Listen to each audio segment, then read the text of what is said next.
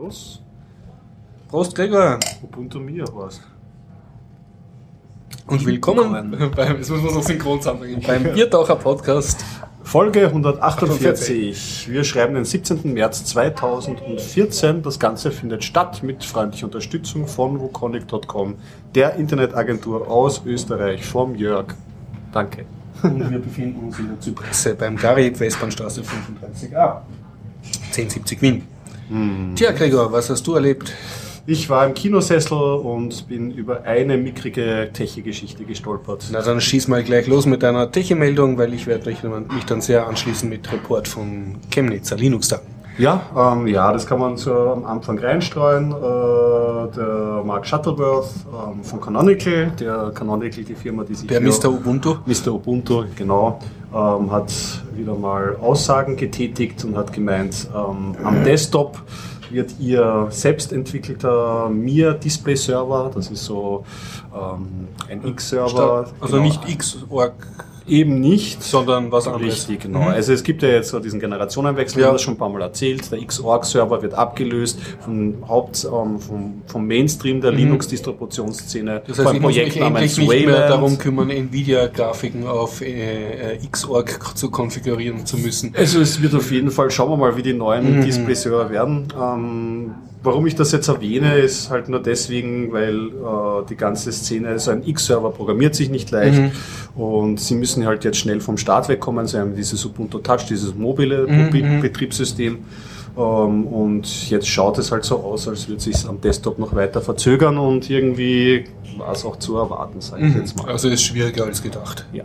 Aber sie werden daran arbeiten.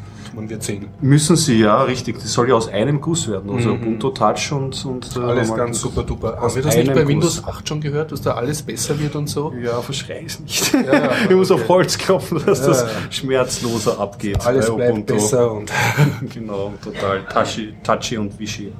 und sonst hast du extrem viel schöner gelebt und warst ordentlich im Kino. Ja, ja, das kann man dann am Ende noch zur Entspannung Okay. drüber streuen, würde ich sagen.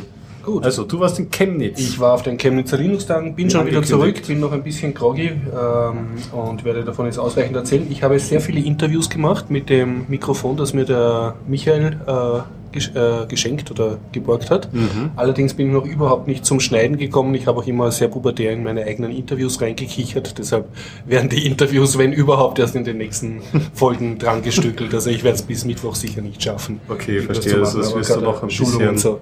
Ich brauche einfach und habe es eigentlich hauptsächlich auch genommen, um selber dann einen Artikel fürs nächste RIS-Journal schreiben zu können. Mhm. Also ich habe jetzt nicht so aufs Audio geachtet, sondern Ja, Also zum aber das Teil- ist ja Zoom, also so ein Zoom-Fabrikat. Also ja, also das Mikrofon war super Ja? und ja, ja, also auch zu bedienen, weil das Zoom H2, das wir da verwenden, ist ja so ja, okay.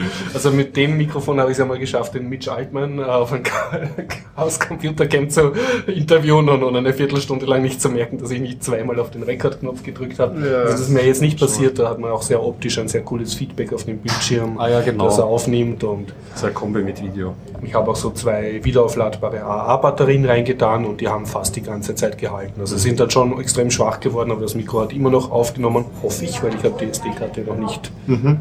Und hast du das Video auch benutzt oder hast du jetzt rein? Nein, ich habe jetzt rein Audio gemacht. Das, das, ich war ein bisschen sehr, wie soll ich sagen, sehr anstrengend. Das ist dann alles. einer Stresssituation natürlich schwierig, wenn man da noch Video Ich versuche es chronologisch zu erzählen, du Ja. unterbrichst mich einfach und quasselst rein, dass ich nicht seinen Ich Monolog versuche nach, Also nachzufragen. OS Domotics, Open Source Domotics ist mit unter Haralds Führung sind wir vier Mann hoch hingefahren, unter anderem mit Florian und fünf Mann hoch waren wir dann dort. Also der Ralf, der war glaube ich noch sehr selten im Podcast, Ralf Schlatterbeck, ist direkt dort zu uns gestoßen und schon am Freitagabend ähm, gab es eine Art Pre-Drinking oder wie man das nennt, also in einem Opening. Turmbräuhaus hat das geheißen, in einem Bierlokal in, Okay.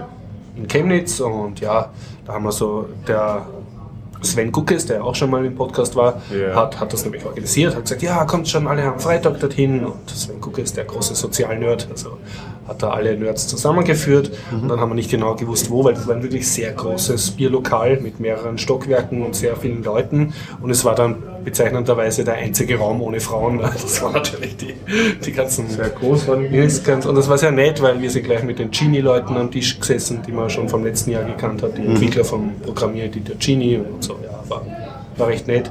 Nur nach, nach acht Stunden Bahnfahrt und dann Bier trinken und im Also, Taxi fahren, zum Hotel suchen und Sind die Distanzen weit? Wie groß kann man sich Chemnitz vorstellen? es ist eher eine kleine Stadt, also Okay. Mhm. ich würde sagen so kleiner als Linz sogar, kann man in der Wikipedia mal nachlesen. Ja. Aber es war dunkel und es ähm, war windig und regnerisch und wir haben, nicht wirklich, wir haben sehr viel mitgehabt, weil wir den Stand aufgebaut haben und da haben wir nicht wirklich Lust gehabt, jetzt viel zu Fuß zu gehen. Wir haben auch nicht genau gewusst, wo die Pension ist. Mhm. Wir haben nicht nur zur Pension müssen, sondern nachher auch gleich zur TU, wo die Tage stattfinden, um uns rechtzeitig anzumelden. Weil da, das ist Bedingung, wenn du einen Messestand hast, musst du am Freitag dort sein. Schon am Wirklich? Freitagnacht Okay. und zumindest noch irgendwie Musst sagen, ja, du einfach bist melden, jetzt wirklich da.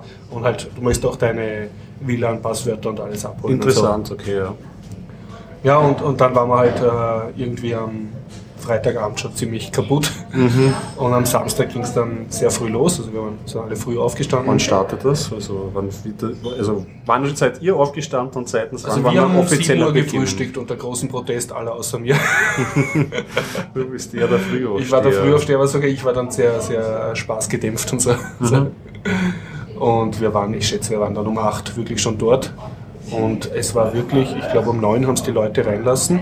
Und um 9 war eine Riesenschlange voller Leute, die wollten schon rein. Aber das waren jetzt nicht Leute, die dort Aussteller waren, sondern das waren Leute, Besucher. Besucher mit Familien, mit Kindern, mit, äh, und, und die haben auch Eintritt zahlt. Also es war Du 8 besuchst das ja schon seit einigen Jahren. Ja, Also, ähm, das war jetzt mein drittes Mal auf der Chemnitz. genau, ist es im Vergleich jetzt noch mehr als die früheren Jahre oder war es einfach jedes Jahr wirklich viel Es ist los? jedes Jahr toll und das, ich glaube, das sagt schon etwas, wenn du mehrmals hintereinander fährst und es ist immer noch toll und es äh, flaut nicht ab. Das, Ja. das ist, glaube ich, das größte Kompliment, das ich machen kann. Gefühlt waren es jetzt ein bisschen weniger Besucher und ein bisschen weniger am, am Stand, aber es kann auch damit zu tun haben, dass viele Leute uns schon kannt haben, weil wir ja letztes Jahr schon dort einen Ausstellertisch gehabt haben. Also Ja. wir waren jetzt nicht mehr so die Top-Sensation, sondern viele haben gesagt, ja, wir haben euch schon letztes Jahr gesehen und, und bla bla bla. Aber Genau. Okay. Ich- und du hast dann ähm, mit deinem eigenen, also du hast den Stand dann geteilt, es gab das dann in Spielen programmieren Na, kein OS so, oder? Spielen, Programmieren hat in Chemnitz ja kein Business, weil ich Also habe dort keine Kunden auch und unter so. der Flagge von OS Ich war Domotics. OS Domotics Mithelfer, ich habe äh, Rissjournale äh, 50 Stück ausgedruckt und Ah, einfach okay. so am Tisch gelegt zum Verteilen, dass Also man doch was ein bisschen Spielen programmieren ja, aber es ging hauptsächlich um OS Domotics Ja. und ich muss sagen, ich war wie üblich der, der wahrscheinlich am wenigsten für den ganzen Stand getan hat, weil ich einfach dauernd herumgeschwirrt bin und andere Standler interviewt habe. Das war sozusagen meine, meine Aufgabe und außerdem waren dann äh, eine Kindergruppe dort, äh, Frog Labs heißen die, vom, eh von dem Typen, der auf der Frostcon bei Bonn in der Nähe das immer macht.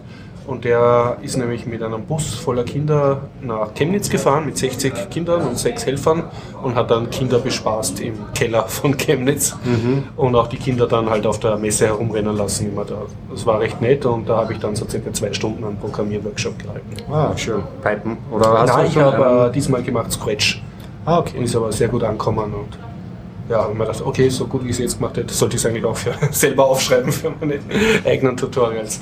Das war also Zum gewusst, da habe ich nicht viel Aufmerksamkeit, muss ich wirklich ganz kurz immer nur was unterrichten, weil Aufmerksamkeitsspanne von 50 Kindern ist extrem gering. Ja, Allein, das dass alle in die gleiche Richtung schauen, da darfst du nicht groß herumquasseln oder Theoriekonzepte erzählen. Dann gehst du unter. Ja, und dauernd reden irgendwelche oder irgendwelche Erwachsenen plappern herum und Ist ja das viel ist los. so total, genau. ja, da musst du wirklich ja- sagen, seid ja- kurz alle ruhig, ich zeig ganz schnell, was ich So, jetzt kannst du das selber und dann gehst du herum und hilfst halt irgendwelchen weinenden Kindern ihre Passwörter eingeben oder so.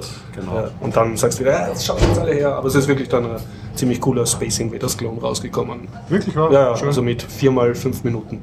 Also ich, bin, ich bin recht stolz hat auf hingekommen, ja, Ja, und so dank Scratch 2.0, da hast du so eine Klontechnologie, also du kannst ein Sprite klonen und ein Sprite weiß, ob es selber ein Klon eines Sprites ist. Mhm. Ja. Und dadurch kannst du Sachen machen wie ein, eine Kanone, die sehr viele Munition verschießt oder ein, ein wir haben eine Ente gemacht, die haben wir abgeschossen und die Ente verliert dann so eine Feder. Die Feder ist ein Klon, das heißt, da geht immer eine Wolke von Federn, stürzt Das dann aus Mechanismus, der eine raus. Copy und Paste für grafische Elemente. Ja, aber jedes Sprite fliegt individuell in eine andere Richtung. Also es war, Also, ich finde, es war für das, was wir Zeit gehabt haben, war es extrem cool. Mhm. Eigenlob. ja, und sonst ähm, bin ich, ähm, eben habe ich hauptsächlich die an- die anderen Standler besucht. Ich habe in einen einzigen Vortrag mich kurz reingesetzt, der war dann langweilig, der hat geheißen Linux in der Karibik, aber es ging um, um Banksoftware und es war dann recht öd. Und ein anderer Vortrag hätte mich interessiert, aber der war abgesagt. Also ich habe de facto null Vorträge besucht Und so war es aber bei meinen ganzen Kollegen auch, die haben nur einen Vortrag selber gehalten. Also ich glaube, so ein Zeichen, je professioneller man auf Linux-Tagen ist, desto weniger hat man Zeit, in Vorträge zu gehen. Ja, man netzwerkt dann mehr. Man netzwerkt, ja. Und das war aber wirklich extrem mhm. cool, das Netzwerken. Ja. Ähm, also wer war von den Standern? Was waren so die Ständler, die dir am besten gefallen haben und wen hast du interviewt? Also mir haben alle Standler gut gefallen. Ich habe circa ein Drittel der Stände interviewt, kann ich sagen. Also die haben mir so gut gefallen, dass ich auch ins Gespräch gekommen bin. Mhm. Und mir ist selber etwas aufgefallen, ähm, da muss ich mich selber an der Nase nehmen. Oft sieht man ja, man sieht bei einem Stand, manche, die haben so ein cooles äh, Plakat und sind, haben so ein cooler Aufbau oder so ein cooles Thema, dass man von selber hingeht und mit denen reden will. Und manche, da kannst du halt am Anfang jetzt einmal nichts vorstellen. Ja? Weil es Software ist? Ja, oder weil es irgendein Projekttitel ist, mit dem du dich noch nie beschäftigt hast. Einfach. Uh. Und dann kann entweder sein, dass da jetzt ein super 3D-Drucker am Stand ist und du halt dann trotzdem ins Gespräch kommst. Oder dass du halt so blöd hinschaust, das Plakat liest, nicht wirklich kapierst, was das mit deinem Leben zu tun hast und weitergehst. Und zufällig äh, war eine Geschichte, ja bin ich vorbeigegangen an einem und habe gerade wieder so einen Fressattacke gehabt und der hat so eine kleine Schokolade am Stand gehabt. Und habe gesagt, na, kann ich mir da eins nehmen? Und er, ja, ja, na, gerne, nehmen Sie. Alright. Und dann habe ich mal halt gedacht, okay, wenn ich jetzt das Schokolade von ihm ist, muss ich höflichkeitshalber fragen, worum es auf seinem Stand geht. Es war ein Firmenstand, also kein mhm. Community-Stand.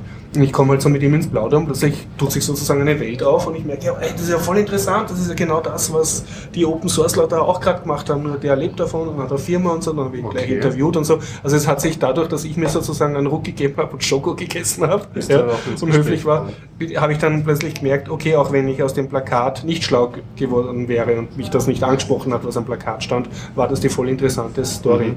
Und das werde ich jetzt mich bemühen, selber in den nächsten Linux-Tagen und, Konferenzen, wo ich hingehe, mich wirklich zwingen, mit jedem ein Gespräch anzufangen. Einfach weil sich vieles optisch oder vom ersten Eindruck nicht erschließt. Lässt, ja. Dass dann ein, ein, Plakat voller Nerdbegriffe... Ich bin selber neugierig, was war denn das für ein Projekt? Also der hat so kleine Linux-Komplettserver für Kleinunternehmen gemacht. Nice. Aber schon seit mehreren Jahren. Ich habe hab auch ein Interview, ich werde es in einen der nächsten Podcasts reinschneiden. Das war nämlich recht professionell. Cool. Ja, gutes, gute Idee, ja, super. Also aber ich hätte vom Plakat nicht einmal checkt, worum es da überhaupt geht. Ja. Das war, hast du die nichts an Business-Grafiken drauf und irgendwelche Fachbegriffe, die da nichts sagen, irgendwelche Abkürzungen, die ich nicht kenne und, mhm. und Unternehmern und Business. Und, aber es war trotzdem eine coole Sache und ich denke, das kann ich nur jedem empfehlen. Also auch wenn man beim ersten Moment nicht kapiert, worum es geht, einfach aus menschlicher Nettigkeit kurz einmal fragen, weil oft sind sie eher ein bisschen traurig, wenn gerade niemand mit ihnen redet oder so. Und das zahlt sich dann aus. Ich finde, es zahlt sich schon aus und wenn es fad ist, merkt man es eh, ne? dann mhm. geht man halt wieder weiter. Wer war von den Großen? Also normalerweise bei den Linux-Konferenzen mhm. äh, waren Open Office oder LibreOffice Leute dort, waren äh, Leute von Distributionen dort. Fast jede größere Distribution, die Rang und Namen gehabt hat und sehr viele obskure Distributionen Schön, wie ja. Reactor OS, ein Windows LT-Nachbau. Den gibt es schon lange. Waren, ja, ja. Waren dort. LibreOffice selbst hat, glaube ich, diesmal keinen Stand gehabt oder ich habe ihn nicht gefunden. Mhm. Und ähm, ja. Äh, die Free Software Foundation, die, die war natürlich drei Mann hoch vertreten. Mhm. Habe ich auch ein schönes Interview mit einem Typen gemacht. Und ähm, ja, die, also was mir sehr gefallen hat, es waren sehr kleine Einzelunternehmer, zum Beispiel ein 17-Jähriger, der gerade. Ich Business so oder was? Ja, der hat noch nicht einmal ein Business, der hat einfach so eine Art Kontaktmessager geschrieben und der mhm. hat ausgestellt. Eine andere, die hat Fairnopoly, die ist so eine äh, faire eBay-Plattform. Mhm. Ähm, ja, die sind eine, okay, die sind schon eine Rechtsform, eine Genossenschaft sind die, haben ausgestellt. Ja. Was war noch? Ähm, es waren so Initiativen, äh, drei Python-Tische, Python User Group so und so, Python Verband, ich bin jetzt stolzes Mitglied und noch Django. Mhm. Also so Python war extrem stark. Ja, du warst vorher nicht äh, Mitglied dieses Python. Was ist dieser Python? Nein, der Python-Verband, das ist im Wesentlichen der Mike Müller, äh, also der lebt vom Python-Unterrichten in Deutschland, ist Professor, glaube ich, einen Lehrauftrag hat er auch. Mhm. Und der ist halt sehr stark in der deutschen Python-Szene involviert oder er ist die deutsche Python-Szene. Einfach, es liegt an Personen. Ne? Ja. Und der hat jetzt einfach gegründet den deutschen Python-Verband e.V., der halt versucht, Python-Lobbying zu betreiben und es stärker zu machen und mhm. halt organisatorisch äh, tätig zu sein. Und auch die EuroPython, die nächste große Python-Konferenz, ist ja in Berlin. Also sind auch stark involviert. Erzählt, ja. Und ich habe ihm schon auf der Europython in Florenz, also letztes Jahr, habe ich dem schon gesagt, ja, ich habe jetzt gerade Geld, ich werde jetzt Mitglied und so. Weil, einfach weil ich ihn schon länger kenne von diversen Python-Konferenzen. Und jetzt war ich dann dort und habe mir ja, ich habe es wieder nicht zusammengebracht, bei euch Mitglied zu werden. Und habe gesagt, du, äh, da, ich habe gerade Geld, da machen wir das jetzt schnell, weil wenn ich zu Hause bin, schaffe ich es eh wieder nicht. Ne? Ja. Und dann war so cool, dann waren da zwei andere Typen, die habe ich auch kannt. Und ich habe gesagt, ja, ich bin kleiner, armer Selbstständiger, kann ich den normalen Erwachsenen-Tarif haben, 60 Euro vom Jahr statt den Freelancer-Tarif, der war mir halt gefühlt ein bisschen zu happig. Mhm. Und dann haben sie gesagt, ja, da müssen wir den Vorstand fragen und eine Abstimmung machen, ne? Typisch deutsch. Also hat er die zwei Kollegen, die da waren, das war nicht der ganze Vorstand, seid ihr alle dafür, dass da Horst nur 60 Euro, ja, passt. Und so Sachen kannst du halt nur machen, wenn du wirklich vor Ort bist. Ne? Mhm. Ne? Ich hätte schon sonst mit dem viermal hin und her e-mailen können, aber dann macht es ja schon bei der zweiten E-Mail keinen Spaß mehr. Ne?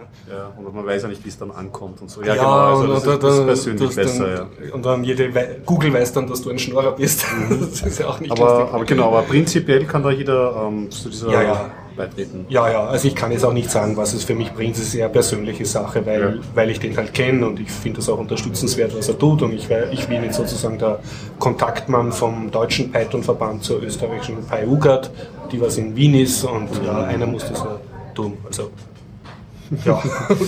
you got the job. Ja, ja, aber das, das, das war eine der Sachen. Mhm. Ja, und, und sonst waren es einfach extrem viele coole Leute dort, viele Initiativen, die sehr cool sind. Der Kurt Kramlich war dort mit seinem Haus. Ähm, hat er sein Haus präsentiert? Nein, er hat, sein, er hat äh, Skole Linux präsentiert. Ah, okay, ja. Die ähm, äh, Distribution genau. für Schulen. Aber auf seinem Stand war auch ein One Laptop per Child. Bei, auf seinem Stand war ein Lehrer, den habe ich nicht gekannt. Der hat ein Projekt vorgestellt, das habe ich auch nicht gekannt. Ich hoffe, ich habe mir ein Prospekt mitgenommen. Das war so ein, ein interessanter Ansatz, ähm, nämlich ein Lehreransatz dass du als Lehrer deinen Laptop in die Schule nimmst. Okay. Und die, den Kindern sagst du, bring your own devices, nehmt eure Internet-Tablets mit. Und er macht dann damit so einen WLAN-Knoten, also das hat auch so ein, also nicht der Laptop macht den WLAN-Knoten, sondern hat so ein fertiges Antennen-Ding gehabt, was du kaufen kannst, so ein mhm. Hotspot-Gerät. Ja, genau. Und aber der, der, Laptop ist so konfiguriert, ich nehme an durch eine Linux-Distro, die er gemacht hat, oder durch irgendein äh, Skript, dass sozusagen alles, was er den Kindern beibringen will, über den Laptop läuft. Auch wenn er nicht im Internet ist. Also es ist also dann ein lokales Netz, das er aufspannt und ja, die Kinder kriegen das auf ihre Devices dann ausgeteilt. die Kinder nehmen ihr Devices nur als Browser-Client, als mhm. Sautummann, der sich jetzt nicht sehen, ins Internet verbindet, sondern auf seinen Laptop verbindet und über den Browser, den ja jedes Internet-Device irgendwie hat, ja. hast du dann halt diverse Moodle-artige Software. Das hat Schön. halt so gemacht, dass er davon unterrichten kann. Okay. ich habe das Konzept extrem cool gefunden und gehört in meine Sammlung. Gute Lehrer braucht das Land. Ne? Besonders, weil du auch rauskommst ohne einen äh, Internetzugang. Ohne, das ohne dass dich mit der IT von der Schule genau, umärgern musst. Du bist da ziemlich, du bist einfach autonom. Das du bist autonom, Vater. du kannst auf einer Skihütte unterrichten und es ist ja so, die Kinder haben ja heute Geräte, zumindest in Westeuropa, die haben ja ihre Tablets und so. Mhm. Ja, die Lehrer stöhnen eher, ja, wir müssen das verbieten, weil sonst wischen sie da nur drum. Und, und der dreht das um, der sagt, na, bringt es mit, um ordentlich damit unterrichten. Ja. Aber nicht halt den Top-Down-Ansatz, ja, dann müssen wir jetzt 100 Laptops kaufen für die Schule und einen Admin, der die hauptamtlich betreut, sondern einfach eine clevere Lösung. Ja. Ne? Das ist generell, also muss gar nicht Unterricht, also relativ, ähm, auch bei anderen Vortragssituationen kann ich mir vorstellen, dass das durchaus Sinn macht. Weil ein Browser kriegt jeder auf, ne? Genau. du musst nichts installieren, das auf jedem, läuft dann halt im Browser. Mittlerweile auf jedem Smartphone ja. oder so, ja super. Ja genau, also für Workshops stelle ich mir auch super vor. Ne? Ja, du musst nicht... Und, ja. Und dann, was auch nett war, dass das, ich glaube, das sind jetzt die Zinsen davon, dass ich einfach schon über Jahre lang halt auf Linux-Konferenzen gehe. Mhm. Eh nicht so lange, aber 2006 war meine erste Python-Konferenz. Ja. Und aber jetzt war zum Beispiel so, dass ich wohin gehe zu einem Stand und dann sagen die Leute, ja du, ähm, den und den, äh, dem Hammer wollten wir zu dir schicken, aber du warst nicht da. Und ich habe gesagt, ja gut, ich schicke ihn zu mir, ich bin bei dem Stand, keine Ahnung, wer das ist. Ne? Okay. Dann kommt dann irgendwer her und begrüßt mich, von endlich habe ich dich gefunden und die haben uns also ich natürlich Popstar-mäßig, mein Ego voll aufgebläht, habe ich mich gefreut. Ja. Und, und das waren dann aber zum Teil extrem coole Leute. Also einer, mit dem habe ich mal kommuniziert, der hat einen Blender Kurs gemacht und Python mit Blender erklärt. Blender ist die 3D-Software. Ja, ja, genau. Und er hat auch so einen eigenen Jugendprogrammierwettbewerb, der heißt PyMove. Mhm.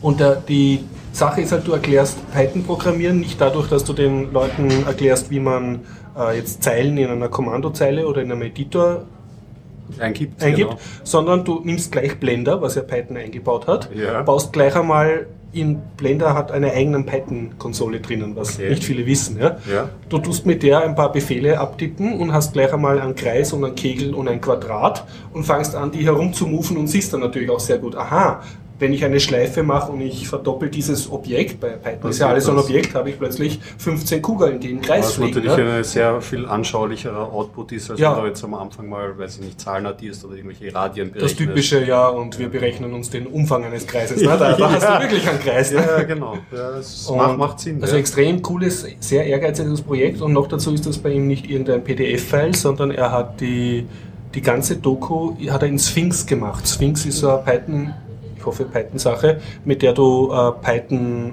nicht Man-Page, sondern Python Documentation Page erstellst, die dann so ausschauen wie die offizielle Python-Webseite, wenn du ein, ein, eine Bibliothek geschrieben hast, ein Modul und das, da das formuliert dann konsistent. Genau, also du hast sozusagen gleich diesen Look und Feel, den du schon von der Python-Dokumentation kennst. Und, in, und er hat sein, sein ganzes Skript so angepasst, dass das da reinpasst, inklusive YouTube-Videos und so. Also enorm, enorm qualitative deutsche Wertarbeit im Pädagogischen. Ne? Und mit denen habe ich jetzt persönlich kennengelernt. Das war eine tolle Sache für mich. Ne? Schön. Red vielleicht du ein bisschen, weil ich habe nicht alles machen? einmal im Kopf. Ja, ich, ich kann ja mal, Ja. ich kann ja. Ja. mal was einwerfen und du Mhm, kannst genau, dich inzwischen sammeln. Ich habe weitergemacht mit meinem persönlichen Workshop. Ähm, Warte kurz. ja. Jo, ich habe meinen 70er Jahre Workshop über Science-Fiction-Filme ähm, weiter fortgeführt und werde ihn beenden mit The Andromeda Strain. Ähm, ein Auch Film, ein Science-Fiction aus den 70ern. ein Science-Fiction-Film aus den 70er Jahren, ähm, wo sich derselbe äh, Typ verantwortlich zeichnet für die Special Effects wie bei Silent Running, den ich letzte Woche besprochen habe. Damals, als Science Fiction noch gut war, uns Explosionen und Weltraumkämpfe noch etwas Neues. Ja, manchmal gut, also wenn es Okay. gut gemacht ist. Also der, ich meine, der Typ hat auch äh, die Spe Special Effects für Odyssey im Weltraum gemacht und für Blade Runner, also es ist Mhm. Hey, wirklich das ist ein, Könner. Und wie war jetzt dieser Twain? Äh, Andromeda Strain. Ja. Erstaunlich, ein kleines Juwel, Ja. muss man sagen. Mhm. Also bei Silent Running habe ich ja gut gefunden, weil er so hübsch ausgeschaut Mhm. hat. Und der hatte ähm, eine gute Handlung und hat hübsch ausgesehen. Ja. 1971. Ähm, die Handlung ist schnell erzählt, ohne viel zu spoilen. Ähm, es ist ähm, eine, eine Weltraumkapsel ähm, Mhm. der USA abgestürzt in einem kleinen Kaff irgendwo in der Wüste und alle sind dort gestorben. Jetzt haben sie, schickt man ein Team von Wissenschaftlern, die man so aus ihrem Familienkreis immer jeweils einglaubt, ein wirkliches super Spezialistenteam Mhm. und schickt es dorthin, um herauszufinden, was da passiert ist. Die glauben diese Weltraumkapsel au- auf Mhm. und bringen sie in ein eigenes Forschungszentrum, das ganz tief unter der Erde Mhm. liegt und das furchtbar, also da müssen sie ganz, also allein schon die Beschreibung, wie sie sich desinfizieren müssen, um die, diese um da Witzig, das habe ich gelesen als Buch. Ja, ähm, Weil da das, ist eine Atombombe und das darf automatisch explodieren. Äh, richtig. Der Autor ist auch kein Unbekannter. Der Michael Crichton hat das geschrieben. Deshalb, ja, ich denke mal, das, das, das kommt mir jetzt gerade so bekannt vor. Ja. Richtig, richtig. Aber Moment, der hat das Buch doch erst viel später geschrieben, oder ist das schon so? 1968 hat er das Buch geschrieben. Oh Gott. 1971 Okay, ich habe es nur Film. Jahrzehnte später gelesen. Ja. Ja, Okay, ja, ja. Also Michael Crichton, für die, die den, diesen Autor nicht kennen, der hat Jurassic Park. oder? ja, Jurassic Park ist was Berühmtes, aber auch War früher ähm, schon gutes. Westworld hat er Ja, beispielsweise so geschrieben. Also, Okay. Er hat auch immer ein bisschen was. Okay, also das ist der Film zu dem Buch von Michael Crichton. Also eigentlich eine Michael Crichton-Verfilmung. Eine Michael Crichton, Ja, ja. Verfilmung, richtig, genau. Mit allem, was dazugehört. Ja, wie man so gewohnt ist, also gewohnt mittlerweile sage ich das jetzt schon so, ähm, wie vom letzten Film, die Effekte sind, ähm, es gab ja keine Computergrafik, Ja, ja. in dem Sinn haben sie nicht eingesetzt, aber sie haben dann wirklich schöne Effekte eingebaut und diese, diese äh, Station, wo sie forschen, Mhm. Ja. schaut fantastisch aus. Das ist praktisch eine, Das muss ein, man ein sagen. riesiger Bunker Ja, ein der riesiger Erde. Mhm. Bunker unter der Erde, genau. Und sie müssen da forschen und es gibt eben noch diese Atombombe, wenn etwas schief geht, geht die Mhm. hoch und so. Und man schaut eigentlich diesen Wissenschaftlern jetzt beim Forschen zu, Mhm. die ganze Zeit. Und es ist aber jetzt, natürlich, es ist ähm, Hollywood, es gibt Ja. natürlich dann schon auch den Klimax, der so typisch Mhm, abbrennt. Aber bis dahin hat man eine schöne Darstellung, wie die Forscher eigentlich versuchen herauszufinden, ähm, was ist mit dieser Raumkapsel? Mhm. Ist da eine außerirdische Lebensform drauf? Wenn ja, wie groß ist die? Kann Mhm. man die sehen? Was für Auswirkungen hat die? Und besonders, ähm, wie kann man die unschädlich machen, sodass sie Also nicht Sie haben gefährlich für die Angst, dass Menschen es eine biologische oder sonstige Gefahr ist Ja, auf dem Ding. richtig, genau. Und Sie vermuten, die Bombe würde dann zwar die Forscher, aber auch diese Gefahr auslöschen. Ne? Ja, ja, das ist dann überhaupt noch ein, ein extra Dreh und es geht dann halt um, es sind dann, glaube ich, im Mittelpunkt vier Forscher, wenn ich mich, mhm. nicht, wenn ich mich nicht irre, genau. Und ja, wie gesagt, das ist Und schöne Frau ist auch dabei. Es, es ist sehenswert. Nein, nein, nein, rein intellektuell nur Männer. Äh, es ist schon eine Frau dabei, aber also, genau. Äh, es ist, okay. eine, also es ist einfach dieses Forscher-Ding. Mhm, okay. Also die Liste ist auch, also der Abspann ist auch möglichst kurz. Es spielen nicht viele Leute ja. Ja. also lebt intellektueller Film sozusagen oder lebt von der. Anderen. Es ist auf jeden Fall eine, eine, eine gute trockene, aber mhm. wirklich gute Sci-Fi-Handlung und, mhm. und gut ausgeführt. Also ich muss sagen, jetzt im Vergleich zu anderen 70er Jahren äh, Science-Fiction, die sich ja oft in diese LSD-Ästhetik mhm. äh, verliert, war das wirklich so schön stringent durcherzählt und ähm, optisch wunderhübsch aufgeschlüsselt. Also man merkt wirklich, also allein diese Roboterarme, wo sie die Sachen irgendwie untersuchen oder der mhm. Doktor, der in so einen Plastikschlauch reinsteigt, um ja. seine Patienten zu untersuchen, das ist mhm. einfach, die, die Technik ist einfach wirklich begeisternd. War da auch so ein Detail, ich, das ist jetzt kein Spoiler, aber im Buch hat man das eigentlich irgendwie am stärksten in Erinnerung gegeben. Also da wird halt ein, also die Leute werden da aus ihrem Zivilleben abgeholt, weil mhm. jetzt eben dieser Notfall eintritt. Und einer von denen äh, wird mit dem Hubschrauber sogar irgendwo hingeflogen, weil er so ein super wichtiger Spezialist halt ist. Und dann redet er mit dem Hubschrauberpilot und der Pilot erzählt ihm, ja, er hat Anweisungen, wenn das jetzt, was er da jetzt tun muss, seine Mission äh, nicht klappt, soll er zurück zur Basis fliegen und dann in 10 Meter Höhe ja, genau. äh, verharren. und dann fragt er, warum er damit die Luft zu Bodenabwehr abschießen kann. Ja, ja, ja, oh ja, doch, äh, dieser Dialog kommt vor. das war für mich so extrem. cool, ja. Okay, also du wurdest äh, gut unterhalten. Auf jeden Fall eine, eine Empfehlung, kann man, mhm. kann man anschauen und ich werde schauen, dass ich die restlichen Filme naja, mir fehlt ja eigentlich noch ganz, ganz groß der Blade Runner selber zu meiner Schande. Du hast aber ja. nicht Blade Runner geschaut? Nein, noch, ich habe noch nicht oh, okay. dazu gekommen. Ja. Na gut, dann versuche ich noch einmal einen, einen, einen, Faden, äh, ja. einen Chemnitz, äh, Linux-Tage Chemnitz äh, Überblick zu geben. Also wer, wer noch nie dort war, ist ein sehr, sehr gut gemachter Linux-Tag, zwei Tage lang, immer Samstag und Sonntag. Mhm. Beide Tage voll durch oder ist am Sonntag? Ja, natürlich. Also ich bin am Sonntagnachmittag dann abbauscht, damit ich meinen Zug kriege, aber es wäre noch weitergegangen. Ja. Und ähm, du zahlst 8 Euro Eintritt pro Tag mhm. oder mäßig 4 Euro. Und es gibt die Möglichkeit, wenn du Helfer bist oder Vortragender oder wenn du 40 Euro zahlst, kannst du, also hast ein Zweitagesticket und ein wirklich sehr, sehr tolles Buffet. Also so eine Art Festdiner mit Musik und da war dann so eine mittelalterliche Trommlertruppe. Ja, also das kannst du dir auch kaufen, wenn du willst und ist natürlich eine nette Sache. Mhm. Wobei, nice. also für uns, also alles Domotiker, wir waren schon vom Freitag und von dem Trinken am Freitag fertig. Wir haben dann kollektiv beschlossen am Samstag, wir essen was, aber wir gehen bald ins Bett, weil wir sind einfach fertig. Ja, weil äh, der, die Energie einfach nicht mehr da. Der Göster zum Beispiel hat es geschafft, am Sonntag hat er gefragt, wo ist denn das Klo? Er ist den ganzen Samstag nicht aufs Klo gekommen, also ja, außer im Hotel. Weil, weil so viel los war. Ja, es war dauernd wer am Stand und, und die mhm. reden dann auch sehr gerne und sehr lang und ja. War immer viel los. Wir haben unsere Fühler erklärt, unsere Sixloban-Funk-Sachen und war halt ständig was ja. zu tun. Ne? Ja, die Sixloban-Geschichte hat ja einiges mitgenommen. Also der Harald und der Florian hat auch gearbeitet oder hat er. Der Florian war auch am Stand, ja, hat auch fest, äh, fest gewirkt. Also äh, was haben sie zusammengebracht? Der Markus Riebsch hat uns eine mit Kiwi, so ein Python-Interface, mhm. ein Interface programmiert, also so lauter Widgets, auf denen du herumklicken und wischen kannst. Und der Florian hat so eine Sixloban gesteuerte Lichtstrecke, wie soll ich sagen, eine LED-Kette. Okay. Also ein riesiges Bundle mit Lampen drauf. Mhm. Hat er an die Wand gepickt und dann hat man auf dem Handy oder auf seinem Tablet herumwischen können und das hat mit Sixloban zu dem LED äh, Ding gefunkt. Also ja. Da war so eine Sixloban-Kontrolleinheit drauf. Und dann, äh, wenn das Signal nicht unterwegs abgebrochen ist, hat das dann wirklich die Farben dahingehend geändert, was du auf dieser Interface-Wischfläche herumgewischt Schön. hast. Das war okay, natürlich cool, angepasst, ja. Und es war eines der wenigen Anwendungen, die wirklich so funktionieren, wie sich das jeder kleine User vorstellt. Wenn es nicht sofort geht, drück 20 Mal drauf, weil dann geht's, ne? weil das Signal ab und zu mhm. überstimmt wurde von irgendwelchem Noise, der halt Das da in ja der riesigen Halle Konferenzen ja auch das Problem, dass jeder sein Device mit hat Genau, und das fröhlich durch die Chaos. Gegend funkt. Aber ich muss sagen, es war auf der ganzen Konferenz WLAN, was keine Selbstverständlichkeit Nein. ist. Also nicht, dass es angeboten wird, das ist Standard, aber dass es auch funktioniert. Das ist Das generell bei Konferenzen immer ein Das großes technische Vorausrede. Problemlos geklappt. Also ich bin nicht viel zum Surfen gekommen, aber ich hatte konstant äh, WLAN-Verbindung. Und es hat, was, was mir wirklich sehr imponiert, äh, es hat ständig einen Raum gegeben für alle Helfer. Das gibt es woanders auch. Also auf dem Foscon zum Beispiel bei Bonn ist das auch so.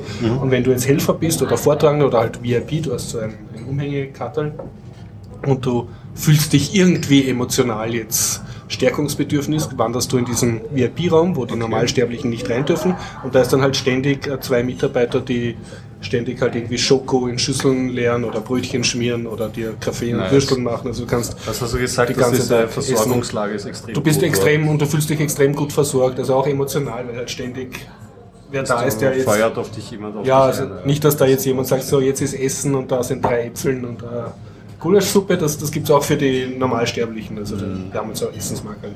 Aber du wirst halt extra verwöhnt, weil du halt mit, mithilfst sozusagen. Ja. Und allein das hat mir sehr gefallen. War das das einzige Hardware-Projekt dort? Oder Nein, nein, da, also es gab mehrere Stände, die 3D-Drucker gehabt haben, aber ich weiß jetzt nicht, ob als 3D-Druckerhersteller oder einfach nur, um auf ihre Linux-Distro aufmerksam zu machen. Es war neben uns war einer mit Embedded Hardware ein Stand, von dem habe ich sicher ein Prospekt, aber interessant. warten auf die nächste Woche, der Harald weiß sicher mehr von dem, Ja. mit denen gequatscht. Ja, es gab eine, also unten die Aussteller waren in sozusagen drei Straßen organisiert. Und äh, es war eine Firmenstraße und zwei äh, Projekte oder Community-Straßen sozusagen. Und auf jeder Straße waren sehr viele Tische mit Standern. Ja. Und ja, Ist das Gelände dort großräumig? es ist sehr groß. Also man kann sich das vorstellen, hm, das ist eine Uni mit einer enormen Aula. Also mit so einer enormen Eingangshalle. Ka- Kann es für Wiener Verhältnisse schwer beschreiben. Mir fällt kein vergleichbar großes Gebäude ein. Wenn man, wenn man von der TU Wien, wenn man die kennt, unten im Erdgeschoss alles entfernen würde, Stiegenhäuser, dann hätte man sozusagen die, Okay, die Fläche. Ja. Und dann äh, waren halt circa, ich glaube, sieben Vortragssäle. Und du hast also wirklich ständig halt, äh, wenn du wolltest, kannst dich in einen Vortrag setzen zu verschiedensten Themen halt. Ja. Und noch dazu gab es ständig mehrere Workshops. Und das über zwei Tage lang. Und, so. Und es waren, wir waren witzigerweise nicht die einzigen Österreicher, es waren mehrere Österreicher dort. Fast alle haben irgendwie mit dem Linux-Tag Graz zu tun gehabt oder haben erzählt, dass sie auf den Linux-Tag Graz gehen werden. Und ja, und auch da haben wir die gefragt, ja, wie geht's euch so als Besuchern und so? Und, und die haben auch gesagt, ja, Chemnitz ist halt eine Reise wert, weil das, wenn du im deutschsprachigen Raum eine gescheite Linux-Veranstaltung haben willst, fährst du nach Chemnitz. Obwohl das, die Stadt halt klein ist und eher unspektakulär, aber das haben sie sich halt über Jahre erarbeitet. Das ist jetzt inzwischen ich, der 13. oder 14. Linux. Okay, also sie haben so eine, ich habe ein Foto gemacht, sie haben so von jedem Chemnitzer Linux-Tag ein Plakat gehabt und drunter so eine Art Fieberdiagramm, wie viele Besucher und so. Also, und dadurch hast du natürlich die Erfahrung, hast den Ruf schon und, und davon profitieren sie jetzt auch zu Recht. Wen hast du noch interviewt? Also, wer ist denn noch Ex- Extrem viele, aber es, äh, ich habe es leider nicht mehr im Kopf jetzt. Ne? Ich, ich muss erst einmal alle hören, wie viele Interviews äh, was geworden sind. Also ich kann mich erinnern an äh, Fernopoli, das ist sozusagen eine Alternative zu äh, eBay.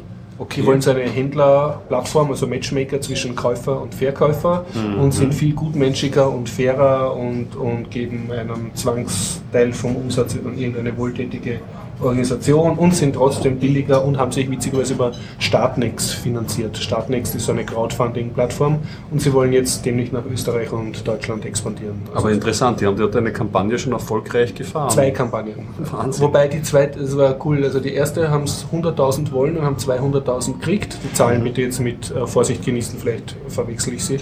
Und bei der zweiten hat es mir dann nur gesagt, ja, die war dann nicht so gut, da hatten wir nur 120.000 bekommen. Wahnsinn. Was ich immer auch spannend und, und auch also zur Vermarktung schwierig vorstelle, wenn man so denkt, eine, eine Verkaufsplattform Ja, über Crowdfunding zu finanzieren, das ist, muss schon, da muss schon äh, also Fleisch daran sein. Dass ja, ja, man- aber dass das man haben anscheinend genug. Leute gut gefunden und so. Okay, und, und also sie haben mir gesagt, sie machen jetzt schon Umsatz, also sie tragen sich natürlich noch nicht, sie zehren jetzt noch ein bisschen ihr Crowdfunding-Kapital auf, aber es dürft, dürft gut vorangehen. Es gibt ja in dem Zusammenhang in Amazon bei immer wieder Schlagzeilen mit unterbezahlten, streikenden Lagerarbeitern in Deutschland und so weiter. Ja, generell haben wir noch gemeint, dass das auch wohltätige Zwecke dann so mitspielen, Ja, ja, dass sie das finanzieren und so. Gutmensch-Schiene, soziales Unternehmen und so. Ja, es ist Spricht ich, mittlerweile durchaus auch einfach ein Ja. wirtschaftlicher Faktor, den man einbauen kann in ein Unternehmen. Das ist einfach. I is Was? out. Dann, wen habe ich noch interviewt? So, ich, ich habe viele Leute interviewt, aber Ja. ich habe jetzt ähm, im Moment gerade keinen Ja, Zugriff soll ich noch einen kurzen. Ja, einen wirf Film- was ein, es kommt. Ich, wir, ich wirf, ich wirf einen Film nochmal ein. Okay, was, was, was Leichtes, Mhm. was, was, was den Kopf durchlüftet. Habe ich mir angeschaut, den aktuellen Film von Wes Anderson, einem Mhm. Regisseur, der Budapest Hotel oder? Grand Budapest Ja? Hotel heißt er. Der ist wunderbar, sich anzuschauen. Es Also gibt eine Biertaucher-Empfehlung. Ja, definitiv, definitiv. Also es geht um einen Concierge, der in einer fiktiven ähm, Ostrepublik äh, spielt. Es spielt so zwischen Ersten und Zweiten Weltkrieg. Ähm, und äh, Wes Anderson hat zu dem Film gemeint, er ist selber inspiriert von den Geschichten von Stefan Zweig. Also es spielt schon noch so in einer fiktiven alten... KK Def äh, Flair. definitiv. Und der Hauptcharakter, gespielt von Ralph Fiennes, Mhm. ähm, spielt eben eine, den Concierge Gustav. Mhm. Und Concierge Gustav ist wirklich ein Concierge der alten Schule. Der nimmt auch einen, also nimmt dann gleich am Anfang des Filmes so einen Hotelboy auch auf unter Mhm. seine Fittiche. Und es geht dann um eine Erbschaft, die Mhm. von einem Bild, das er dann auch klaut. Und dann es entspinnt sich dann eigentlich Ja. eine, eine Abenteuergeschichte, wo es dann um eben diesen Concierge und, und, und das Netzwerk von Conciergen und, und Gefängnis. Es ist ein, ein wirklich ein, ein buntes Portfolio von den ganzen Sachen. Man kann, ich meine, wenn man Wes Anderson Geschichte geht, dann hat man immer zwei Komponenten. Einerseits baut er seine Settings sehr gerne, ähm, sehr visuell auf. Ja. Also es ist ja wirklich wie aus dem Bilderbuch. Nicht umsonst, er zeichnet seine Settings sehr, sehr gerne auf. Hat da auch mal jetzt einen Stop-Motion-Animationsfilm gemacht.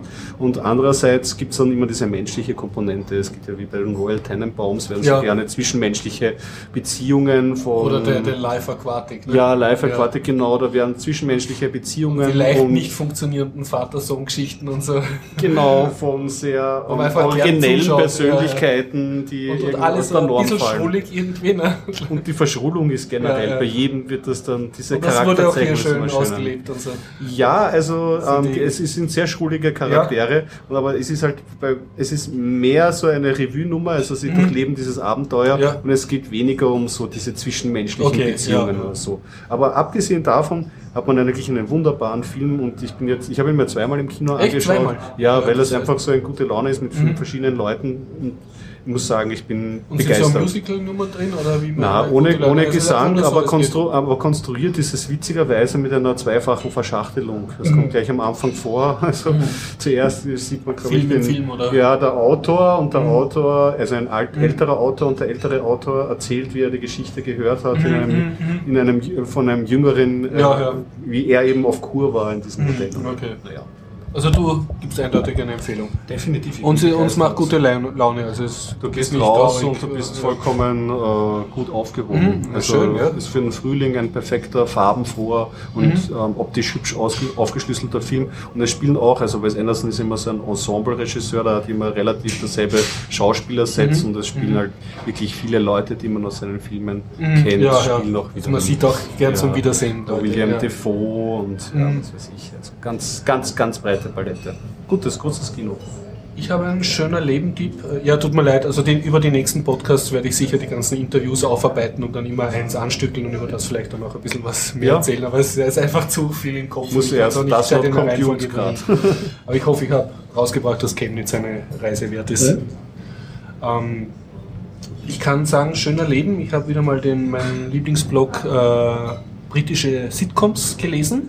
Und eine weitere angeschaut? Oder? Ja, und, und der ist wirklich so mein, wie soll ich sagen, mein Bespaßungshofrat. Also, der, der sagt mir, was ich gut zu finden habe und das ist auch gut. Also, Ja.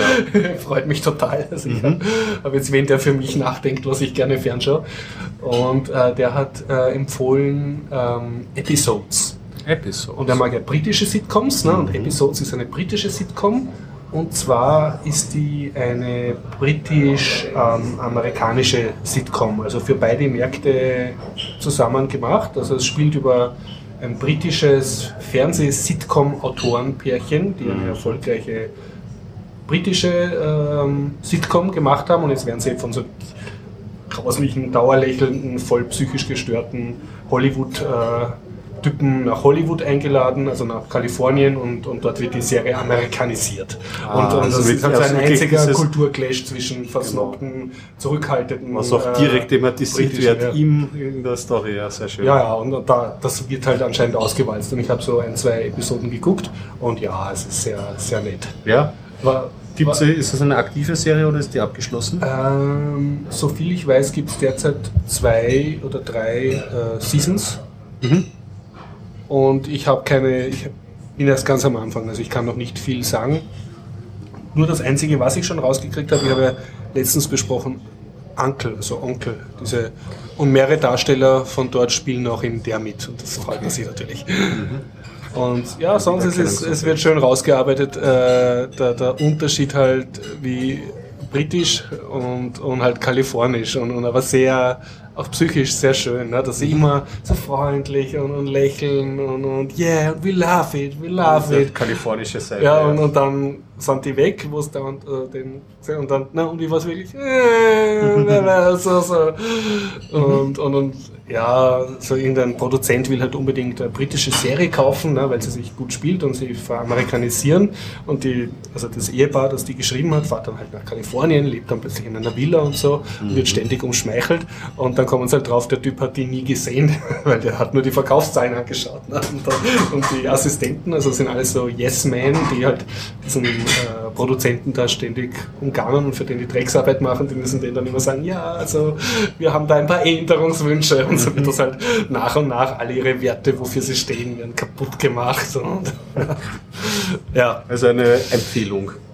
ich kann es noch nicht ab, abschließend sagen, aber der britische Sitcom-Blog-Autor empfiehlt sie, also muss, muss es gut sein. Der weiß, wovon er schreibt. Und bis jetzt bin ich auch recht angetan. Also ich habe jetzt vor, die ein bisschen mehr zu schauen. Sehr gut. Ja, da gibt es sicher einiges nachzuholen, die britischen. Ich habe ja auch eine Zeit lang sehr gern britische Sitcoms Ja. geschaut.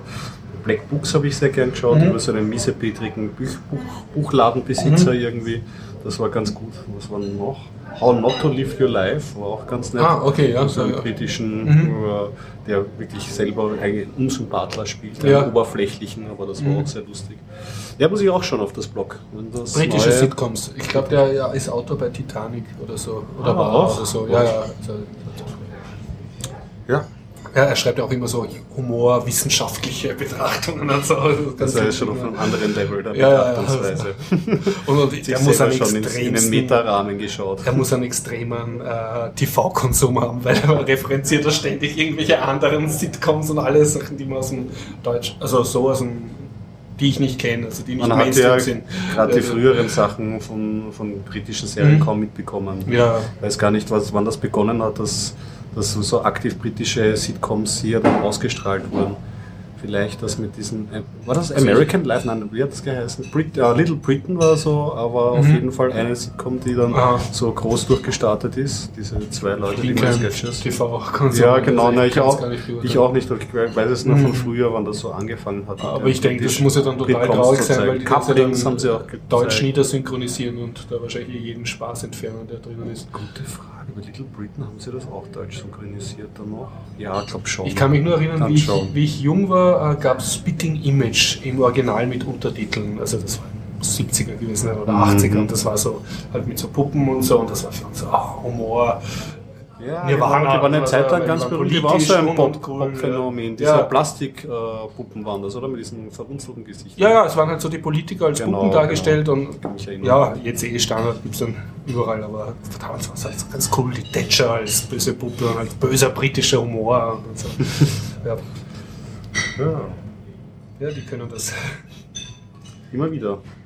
Ja, sonst. Ja, wir haben Ja. ein Thema, wir haben es vollkommen vergessen. Unsere Ha, Hörer haben uns wir haben noch Hörerfeedback, genau. Oh, das ist viel besser, Hörer. weil ich glaube, ich werde mein letztes äh, schöner Leben-Thema nämlich mir aufsparen, äh, weil es, da geht es um den Lars von Trier-Film und den habe ich eigentlich nur zur Hälfte gesehen, weil da kommt im April dann der zweite Teil raus. Okay. Und den werde ich, dann glaube ich, dann bewerten, wenn's, wenn ich dann Double beide Feature. gesehen habe. Ja, genau. Double Aber was, Feature-Besprechung. was haben unsere lieben Hörer ge Der Andreas, ein lieber Stammhörer, hat uns gepostet eine Story über ähm, die Cry Engine. Da gibt es nämlich jetzt ähm, eine äh, wird, wird auf Linux portiert, oder? Genau, richtig. Eine Ankündigung, dass das auf Linux portiert wird. Ähm, es ist noch nicht da, es ist jetzt mal eine Ankündigung. Und das ist hat auch die, gleich die deutsche Hightech-Engine von, äh, von Far Cry und wie heißt der Nachfolger? Ist das Deutsch? Wirklich? Ja, ja, okay. Deutsch, deutsche Okay. Firma. Ja. ähm, Brüderpaar.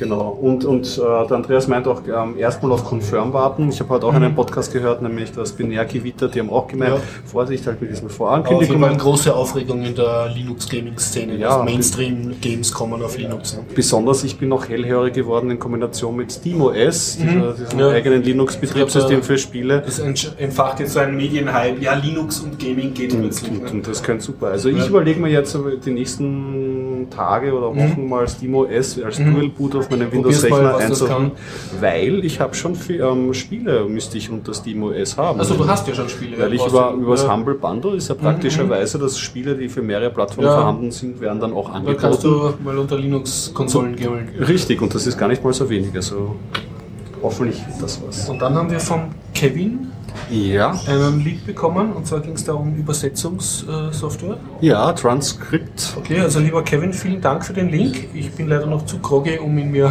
angeschaut haben Ja. zu können, aber ich werde auf jeden Fall das nachverfolgen und Mhm. darüber berichten. Ja, das ist ja ein altes Klagelied von dir nämlich, das jetzt nicht nur wegen den Shownotes, aber Mhm. generell, dass du gerne Transkripts von einem Podcast hättest. Vielleicht Ja. das ja, das wäre super, ja. wenn es da eine Hilfe gäbe. Schauen wir mal. Werden wir uns anschauen. Ja, sonst kann ich in eigener Sache noch erzählen. äh, Ich habe in Chemnitz natürlich äh, ein Rissjournal aufgelegt, also extra welche nachdrucken lassen Mhm, und das sind auch ganz gut weggegangen. Die erste Ausgabe. Noch die erste Ausgabe und äh, was sehr schön war, ich habe ja über das letzte einen Artikel über letzte Chemnitz 2013 gehabt und das Ah, natürlich nice. dann den Leuten gebracht und dann wieder vorher dann haben sie gesagt, ja, du hast ja voll nett über uns geschrieben und, und Von dadurch. dir oder von Gastautor? War der Nein, von mir. Nee, Ah, okay. alles war von mir. Von Riesen? Oder hast du, auch- du hast schon noch Gastautor? Ich habe von opensource.com ein paar Sachen Okay, übersetzt, ja, ja, ja. ja, aber da- das war von mir. Ne? Und, und da habe ich dann selber gemerkt, die, ich habe über die letzte Chemnitz äh, damals natürlich gebloggt, ich glaube zwei Wochen später oder so. Und das auch verschickt und so. Und die haben das auch gewusst. Aber es ist was anderes, ob du weißt, dass irgendjemand im Internet was gepostet hast oder ob dir jemand wirklich ein Papier in die Hand drückt und der blättert drin nach. Also die Lesewahrscheinlichkeit ist höher. Hm? Also, Ja, das ist wahrscheinlich. Das, ja, Es ist ein Unterschied, ob du, ob du was auf Papier was machst. Also, definitiv, ja. ist nicht, nicht so umweltfreundlich, aber aus, aus Marketinggründen zahlt sich aus, dass du sozusagen auf mehreren Medien fährst.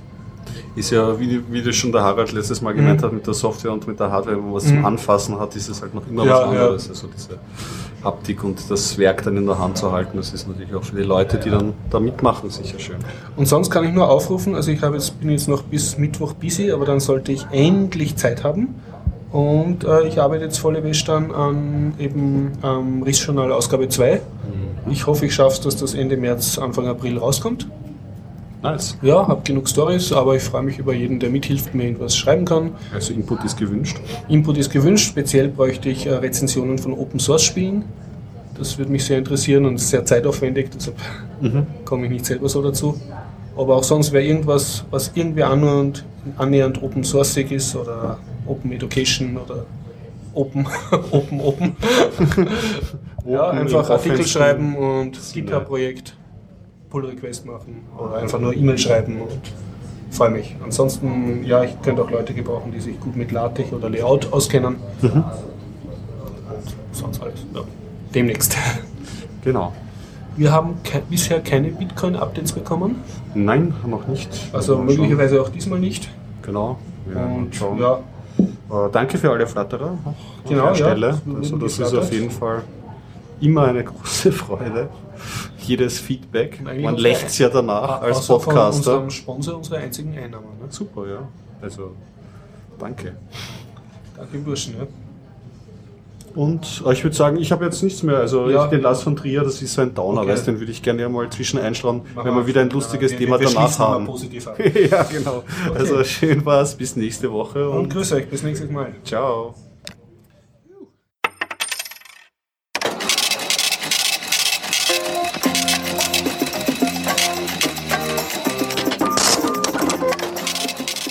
Satoshi doch nicht gefunden.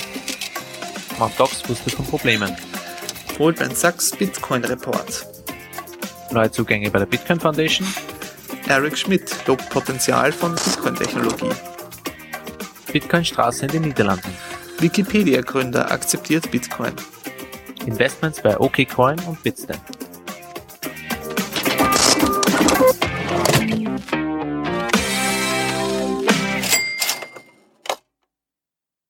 Diese Folge 66 findet ihr unter bitcoinupdate.com.